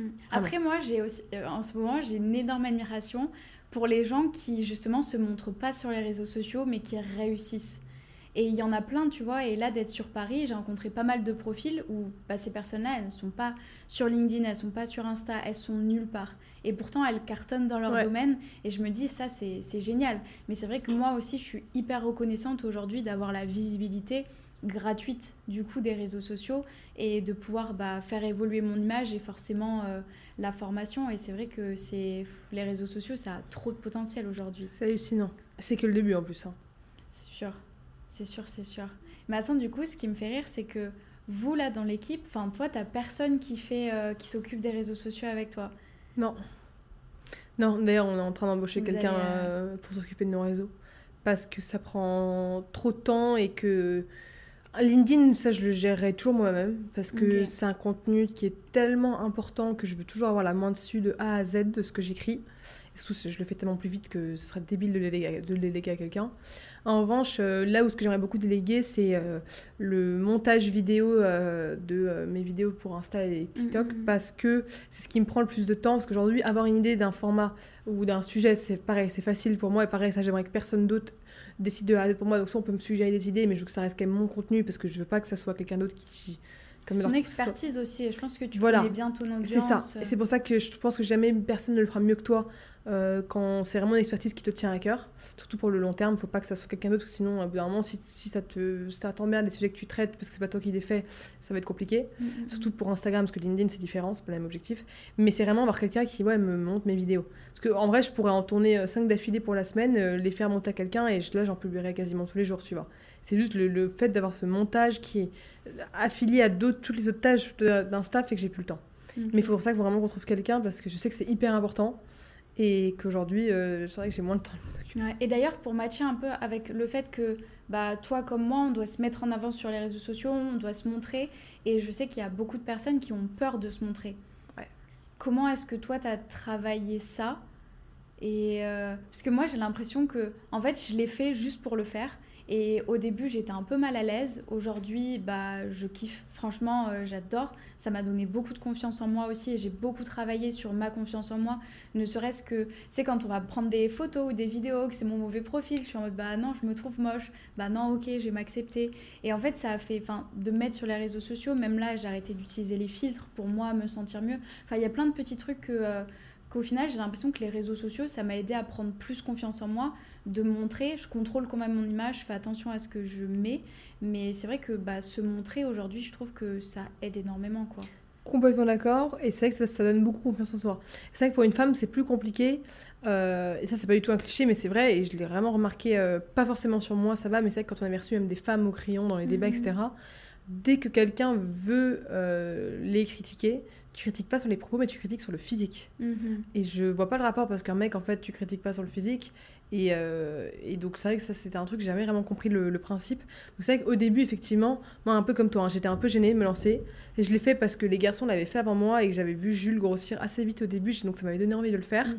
Mais c'est vrai qu'au début, j'étais un peu mal à l'aise physiquement, j'étais un peu gênée. En plus, la première vidéo que je crois que j'avais faite, j'avais genre un énorme bouton là, il y avait un truc qui allait pas du tout, j'étais putain. Et en fait, euh, je m'en foutais, je m'étais lancée, je m'étais dit, bon, de toute façon, si elle est nulle, euh, c'est pas grave, personne la verra, on s'en fout. Mais après, c'est aussi ce côté euh, crédibilité, en fait, c'est un peu le, syndrome de l'imposteur que beaucoup de gens ont, mais en fait, faut pas l'avoir parce que c'est ce... les gens en fait envers qui tu veux te faire valider ces gens-là, le jour où tu auras réussi, entre guillemets, en tout cas où tu vas croire que tu auras cette validation d'eux, c'est le jour où tu auras réalisé que en fait, tu n'en as jamais vraiment eu besoin. Mmh. Et en fait, c'est un peu ce gage de crédibilité, tu le mets où? C'est-à-dire qu'en fait, plus tu avances dans ta vie, plus tu seras légitime pour certaines personnes et légitime pour d'autres. Et ça, mais que tu es un an ou que tu es 100 ans. C'est juste que ton, ta barre de, de crédibilité, légitimité, elle ne s'affilie pas pareil. C'est-à-dire que, ouais, toute ta vie, peut-être tu seras légitime pour un Elon Musk. En fait, aujourd'hui, tu es déjà beaucoup plus légitime que pour certains profils, et en fait, dans 5 ans, tu le seras encore plus, mm. et ainsi de suite. Donc, en fait, quand tu te lances, tu, l'es déjà pour beaucoup de gens, tu l'es pas pour d'autres, mais 5 ans après, tu le seras pareil, toujours pour beaucoup de gens, toujours pas pour d'autres, mais en fait, ce sera, ce sera juste plus les mêmes profils. C'est fort ce que tu dis, parce que, en gros, moi, je sais que j'ai énormément ce syndrome de l'imposteur, et rien que, bah, tu vois, j'organise des événements avec les élèves de ma formation, et j'avais peur de parler devant les filles parce que je comprenais pas pourquoi j'étais là. Et même quand elles me remercient, je suis en mode bah non, enfin merci, enfin félicitations à toi. Moi j'ai rien fait, j'ai juste été euh, le petit truc qui t'a aidé. Et en fait, je pense que j'ai trop été dans ma bulle à travailler sur mon projet, à essayer de faire grossir le projet pour aider plus de filles, que bah, j'avais moins ce contact humain avec mes élèves. Et là, au dernier événement, je me suis dit, mais en fait, elles sont là parce qu'elles sont dans la formation, c'est que je gère, c'est que je fais les choses bien. Et tu vois, ça m'a pris un peu de temps de switcher ça dans ma tête parce que vraiment, je sais que j'ai un gros syndrome de l'imposteur, je me sens pas euh, légitime et j'en parle aussi beaucoup avec mes proches qui me disent Mais Justine, qu'est-ce que tu fais euh, Tu te rends pas compte? Et je me dis Bah, enfin, en fait, j'ai tellement, pour moi, j'ai pas encore accompli ce que je veux accomplir pour moi-même. Et du coup, j'ai du mal euh, d'accepter ces choses-là. Et en fait, bah là, à, l'event, je me suis dit Mais en fait, faut que je profite de ma journée parce que j'ai créé ça. Et c'est ouf. Et j'étais trop contente. Et j'étais super à l'aise. J'ai réussi à prendre la parole devant les filles. J'ai l'impression que j'étais chez moi carrément. C'était euh, mon truc. Mais euh, ça, enfin, il y a eu un switch dans la tête. Et j'ai aussi toujours ce truc de me dire, j'ai pas envie d'être hautaine. Et j'ai l'impression qu'en France, quand tu dis, enfin tu vois, tu l'as dit tout à l'heure, tu l'as dit moi, je sais que j'ai réussi. Et c'est un truc que. J'ai mis du temps, hein, comme toi. C'est dur à dire. Ah, j'ai mis du temps. C'est dur. C'est la première fois d'ailleurs que je le disais. j'étais en mode, euh, être trop fort d'ici. j'étais en mode, c'est la première fois que je le disais, je le dis pas tout le temps. Euh, et je le pense pas forcément tout le temps, mais c'est vrai que là, je, je, commence un peu à le réaliser et à accepter de le dire parce que aussi, bah, parfois, il faut reconnaître que bah, quand tu as beaucoup bossé, etc., et que tu réalises un peu ce que tu as fait. Parce que pendant longtemps, hein, moi j'étais comme toi, j'étais en mode putain, mais euh, pourquoi on me dit bravo genre, Pourquoi on me reconnaît T'es un peu gêné, es même... je suis même toujours, toujours gênée. Hein. Moi, quand on a des événements ou quand machin vient me voir, etc., je, je, suis encore un peu mal à l'aise parce que je suis en mode en fait, c'est tellement chou que je suis gênée moi-même. Mais en fait, il faut quand même réaliser aussi que c'est pas c'est pas une honte de dire que tu as réussi, c'est pas un problème de dire que tu as réussi quand tu sais que t'as tellement bossé pour ça, t'as quand même fait beaucoup de sacrifices pour ça, mm, et que mm, si c'est un peu le cas, en tout cas, moi, je, à l'âge que j'ai, j'estime que j'ai réussi. J'aurais jamais pu, dans aucun monde, rêver en être là où j'en suis en termes de connaissances, en termes d'erreurs commises, en termes d'apprentissage, que là où j'en suis aujourd'hui. Et c'est que le début. Et que c'est que le début. C'est-à-dire que pour moi, dans ma vision des choses, j'ai réussi parce que j'ai appris énormément de choses et j'ai vachement avancé à l'âge que j'ai. T'as d'autres gens qui te diront, bah ouais, en fait, euh, j'ai réussi parce que je gagne tant d'argent. D'autres gens qui te diront, ouais, j'ai réussi parce que j'ai tant d'abonnés. Moi, j'ai surtout réussi parce que putain, j'ai appris tellement de choses à l'âge que j'ai. Je, j'avance tellement plus vite que la majorité de mes amis parce que j'ai plus bossé qu'elle ou que, et qu'en fait, j'ai appris plus de choses et que j'ai échoué, mais je m'en suis remise. Euh, et en fait, moi, c'est surtout ça mon critère, plus que l'argent ou plus que les abonnés. Parce que ça, en fait, euh, euh, dans 10 ans, j'espère en gagner plus, j'espère avoir plus d'abonnés, j'espère avoir monté un projet encore, enfin, qui sera encore plus développé que ça. Mais ce qui me fait dire que j'ai réussi à l'âge que j'ai, c'est toutes les choses que j'ai apprises alors que j'ai que 22 ans. C'est ça qui me fait dire ça, en fait. C'est surtout quand je vois les gens de mon entourage que je me dis, ok, bah, je peux dire que j'ai réussi parce qu'il y a un vrai... En fait, il y a un step tellement gros qui est en train de se créer entre les gens de mon age et moi que je me dis ok et c'est pas moi le problème. En fait c'est limite je suis un ovni mais dans le bon sens du terme. Et je regretterai jamais d'avoir euh, loupé tant de soirées euh, des anniversaires des machins parce que ça me procure tellement plus de bonheur et de satisfaction personnelle tout le boulot que j'ai fait et là où j'en suis aujourd'hui que si je m'étais bourré la gueule tous les soirs pendant les écoles de commerce ou autres ça m'aurait rien apporté en fait et donc, c'est des sacrifices qui ont vraiment valu le coup pendant longtemps. Je suis en mode putain, en fait, j'aurais jamais connu d'année de césure, j'aurais jamais voyagé six mois à l'étranger, des trucs que j'aurais adoré connaître. J'aurais jamais été en université, des soirées d'université, j'aurais jamais connu ça. Mais en fait, pendant longtemps, je suis en mode putain, en fait, c'est quand même un truc qui va me manquer. Mais en fait, non. C'est-à-dire que, ok, j'ai l'impression d'être une daronne de 35 ans et tout le monde me dit que je fais 10 fois plus vieille que mon âge et pour l'instant, ça me va très bien. Mais je sais que je fais beaucoup plus vieille que mon âge. Et pendant longtemps, je suis en mode putain, ça fait chier. Et en fait, non. C'est, toi, faut, mon côté positif, il faut accepter, il faut accepter que t'as pas la même euh, vie, que tu as bossé, que tu as une vie différente, que bon, bon concours de circonstances aussi, c'est pas de la chance. J'appelle ça un bon concours de circonstances, c'est choper les bonnes opportunités au bon moment. T'en as qui appelleront ça de la chance. Moi, j'appelle juste le, le culot d'avoir aussi osé le faire. Donc, euh, il faut aussi, voilà, faut pas avoir honte de dire que quand tu es fier de toi, bah tu l'es. Ça, c'est un truc, faut pas s'empêcher de le faire en fait. et donc, euh, c'est pour ça que bah, là, je le dis ouvertement, bah, faut qu'on soit fier de nous, c'est bien, on, a, on évolue, on travaille beaucoup, donc c'est aussi pour se, pouvoir dire ça aussi, tu vois. Et oui, euh, bah, tu as plein de gens qui, qui, qui, te, détesteront parce que tu réussiras. Tu as plein de gens qui te jalouseront, tu as plein de gens qui seront fiers de toi, tu as plein de gens qui sont... La majorité des gens s'en foutront de ce que tu fais, mais tant que toi, tu es fier de toi, tu t'en fous en fait du regard des autres. Mmh. Et mais ça, tu vois, le jugement des autres, c'est un truc euh, que moi, je pense que je l'ai eu un chouïa au début avant de me lancer sur les réseaux sociaux. Parce que je me suis lancée, moi je me suis lancée en 2015 sur Instagram. Je ah postais des photos de running, de sport et tout. Et j'étais en école de commerce. Et dis-toi, les mecs, ils faisaient des photomontages de moi euh, sur des trucs un peu porno, sur des photos bizarres. Ils se moquaient. Des fois, on mettait sur le projecteur de ma classe. Et en fait, dans ma tête, je me disais, mais je gagne quelques je gagnais que des petites centaines d'euros tu vois avec ça et je me disais mais ils sont en train de se moquer de moi mais eux bah tous les week-ends euh, ils sont en boîte euh, ils vont compter sur papa maman ils ont payé leur diplôme ils vont rien faire et même aujourd'hui ils font rien et je me dis, bah, moi, j'ai cru en moi, j'ai continué à publier du contenu sur Instagram. Euh, aujourd'hui, bah, j'ai pu me lancer d'abord en freelance, aujourd'hui, créer bah, la formation. Et c'est ces mêmes personnes-là qui reviennent dans mes messages en me disant Coucou, exactement ça, va, tu deviens quoi? C'est trop bien ce que tu as accompli. Et je me dis, mais frérot, moi, je me souviens de comment tu te comportais avec moi. Je me souviens de toutes les blagues que tu as fait, de tous les trucs que tu as fait. Et je me dis, mais c'est c'est n'importe quoi. Et il y a même des gens, je sais que, tu vois, je me souviens même plus de leur prénom. Je sais qu'il y a des mecs qui m'ont critiqué. Je me suis dit, c'est pas grave, ça passe au-dessus de la tête. Et là, si tu me demandes qui c'était, je sais même pas leur prénom parce que ça fait fiou comme ça et c'était pas des personnes que, qui allaient me porter vers le haut. Et euh, au final bah, je suis trop contente de pas mettre euh, tu vois c'était un peu relou parce que tu es à l'école tu as des gens qui se moquent un peu de toi tu gardes la face mais j'avais quand même mon cercle et tout. Enfin moi j'ai de la chance j'avais pas de moquerie. J'étais un peu la déléguée du coup tout le monde euh, tu sais m'écoutait et tout. Mais d'un autre côté il y avait ce truc là où les gens ils me disaient mais enfin ils se moquaient de moi sur les réseaux et aujourd'hui bah, je suis trop contente de pas les avoir écoutés hein. Bah ça, je suis d'accord avec toi. Mais moi, je pars du principe que dans tout grand entrepreneur, tu as souvent une revanche à prendre sur quelque chose. Et moi, ça a été comme toi aussi. Le... On s'est beaucoup moqué de moi quand j'étais plus jeune, quand j'étais au collège, ah euh, sur mon physique. Donc en fait, euh, j'avais cette revanche-là à prendre euh, sur la vie. Et après, tu avais, oui, aussi de gens pas forcément hyper sympas. Bah, c'est l'adolescence. Donc en fait, c'est plus les gens sont mal dans leur peau, plus ils sont méchants avec toi parce qu'ils ont besoin de. Mm. avoir l'impression que ça va les rehausser. Moi, j'avais l'impression hein. que j'étais pas à ma place. Bah moi c'est pareil que toi. Surtout qu'en plus moi je m'entendais pas avec les gens de mon âge. J'ai mis très longtemps à avoir des amis de mon âge.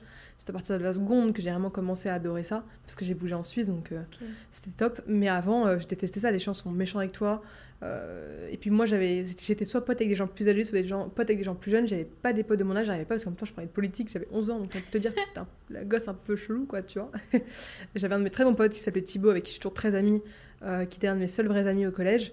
Mais le reste, les gens étaient vraiment durs. Et c'est pour ça qu'aujourd'hui, quand je les vois pareil revenir, en fait, pareil, je m'en fous, donc je suis même pas méchante avec eux, je dis rien, mais je suis en mode. C'est... Ça fait plaisir en fait. Ça fait vraiment plaisir parce que tu as l'impression d'avoir repris ta revanche là-dessus. Et euh, c'est peut-être aussi pour ça que, tu vois, on est très sportif, qu'on essaie de faire attention à nous, parce que tu as ce truc à pallier de quand tu étais plus jeune, de gens qui sont, manqués, de gens qui sont moqués de toi. Donc tu as toujours l'impression d'avoir besoin de compenser ça par euh, le sport, le fait de bien s'habiller, de prendre soin de toi.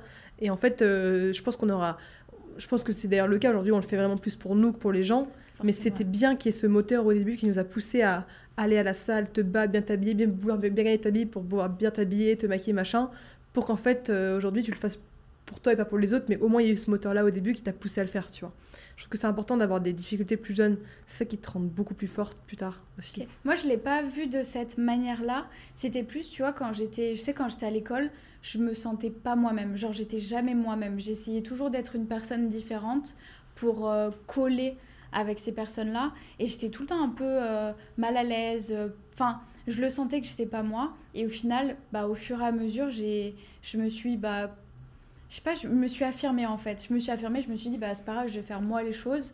Et au final, bah, aujourd'hui, être dans cette, euh, euh, cette esprit un peu entrepreneurial, avoir bah, des gens, tu vois, comme toi autour de moi, on se comprend, tu vois, et, je sais qu'on a toujours des conversations intéressantes et je suis moi-même. Et en fait, c'est ça, c'est qu'aujourd'hui, j'ai envie d'être moi-même avec tous les gens que je rencontre. Et euh, je sais que maintenant, en fait, je me suis tellement mis sur euh, bah, moi en tant que personne, avec euh, les gens qui m'entourent, être bien entourée, bien faire mon business, que bah, là, après, je me suis dit, ok, j'ai ces aspects-là de ma vie qui sont genre bien, je suis fière de les avoir bah, autant optimisés, améliorés, bah, surtout le, mon business, que je me suis dit, bah, maintenant, on va prendre soin de moi, on va aller au sport, on va bien manger. Et au final, c'est un, un cercle, tu vois, je le vois dans, dans mon business euh, la régularité que j'ai, la discipline que j'ai, c'est la même que je mets dans le sport. Et au final, même des fois, j'ai pas envie d'aller au sport, j'y vais quand même. Des fois, j'ai pas forcément envie de travailler, bah, j'y vais quand même. Et il y a plein de trucs où je me suis forcée vraiment une discipline dans le sport et ça m'aide de fou sur le business. Et je suis trop contente d'avoir euh, ce cadre de vie et je me dis, mais ah, ça sert à quoi d'avoir des sous? Ça sert à quoi euh, de voir bah, le succès si j'ai pas la santé derrière? Et c'est ça que là, j'ai envie d'optimiser. Je suis d'accord. Le sport, c'est un truc, les gens n'en parlent pas assez, mais dans l'entrepreneuriat, c'est d'ailleurs dans tout, type de boulot, hein, mais dans l'entrepreneuriat, c'est hyper important le sport parce que ça te forge une, comme tu dis, une discipline une rigueur. Parce qu'en fait, euh, surtout un mental, en fait, parce qu'il y a des jours, comme tu dis, tu aucune. Moi, j'y suis allée ce matin, euh, je suis rentrée hier soir très tard euh, de l'aéroport, j'étais à l'étranger.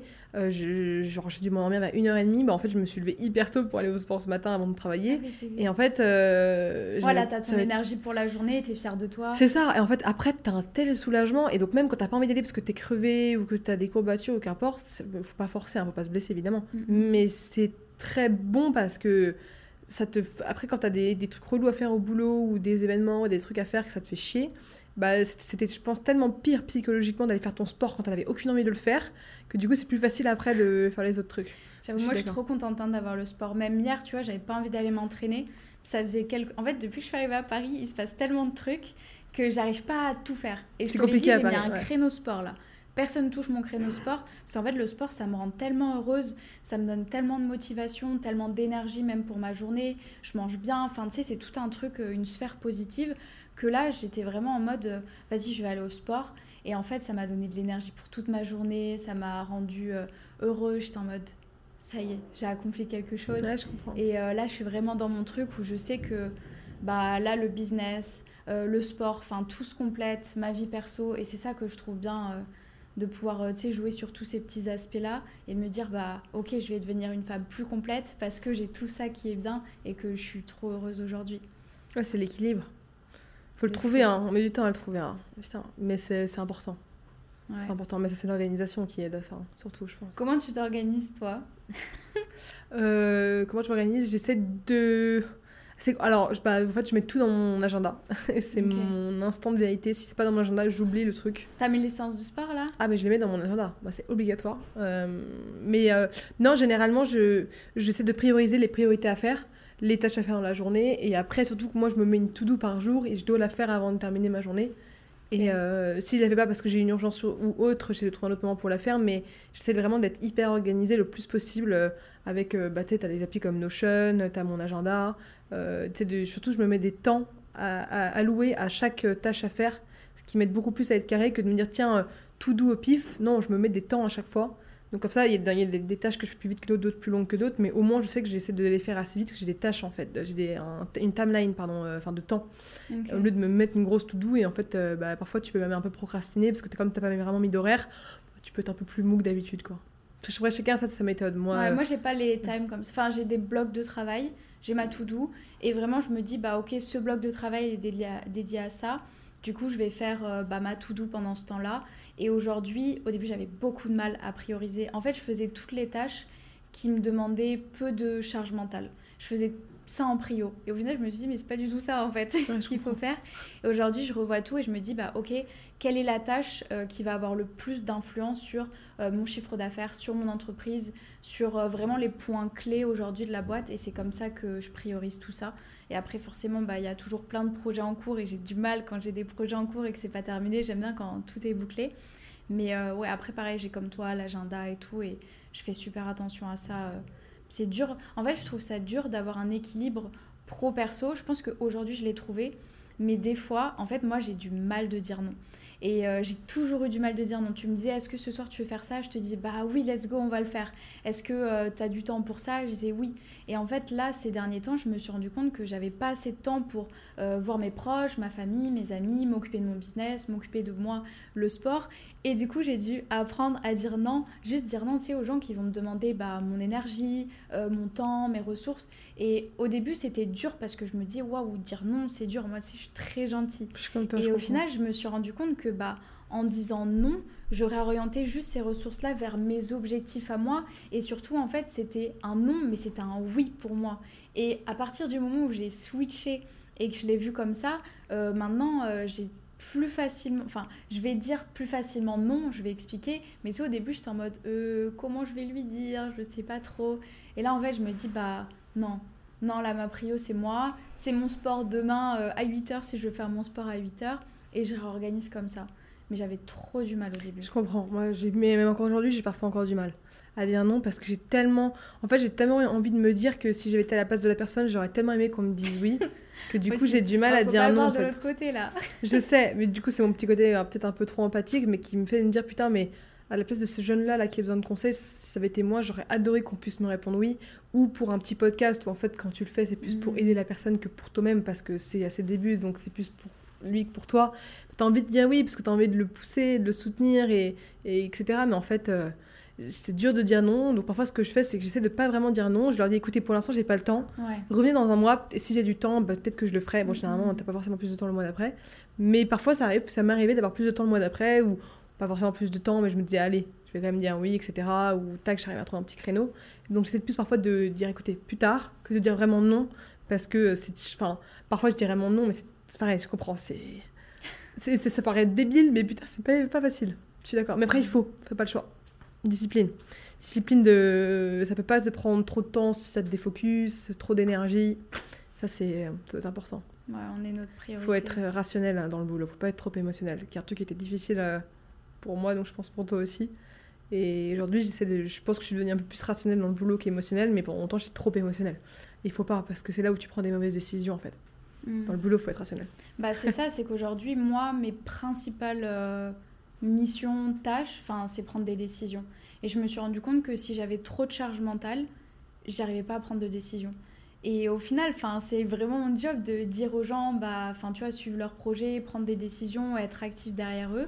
Et j'étais tellement, enfin vraiment, j'avais la tête, c'était un brouillard là il y a pas longtemps, et j'arrivais plus plus du tout à prendre de décisions. Et je me suis dit là, ça va pas, faut euh, refaire un break, bien, ouais. faire un break, bien me remettre mes temps, essayer d'arrêter de, de, dire oui à tout le monde, d'être partout. Euh, que ce soit bah, pareil pour des invitations, pour voir mes potes ou même pour des trucs pro, je me suis dit là, euh, là c'est moi, là c'est moi qui vais passer en première. Et j'ai pris du temps hein, avant de me dire euh, qu'il fallait que, que je pouvais pas en fait bah, donner de l'attention à tout le monde. Et maintenant j'essaie bah, de prioriser et ça, ça a un peu changé ma vie. Tu m'étonnes. Et dire non aussi. Tu m'étonnes.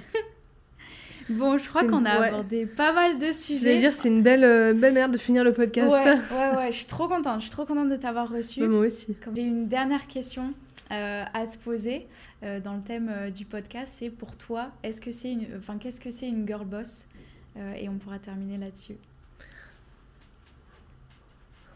C'est une très bonne question. Pour moi, c'est une femme qui arrive à la fois à prendre soin d'elle, à réussir sa carrière professionnelle en s'épanouissant dedans et à également euh, réussir à avoir une vie privée. C'est le fait de, de, lier les, les, trois en même temps. Voilà, prendre soin de soi, un boulot dans lequel tu t'épanouis et une vie privée euh, qui fleurit également. Trop bien. Merci Sixtine. Merci à toi. Merci à vous qui avez écouté cet épisode. Si vous l'écoutez sur Spotify ou Apple Podcast, sachez que vous pouvez aussi regarder la vidéo sur YouTube. Et euh, je vous dis à la semaine prochaine pour un prochain épisode.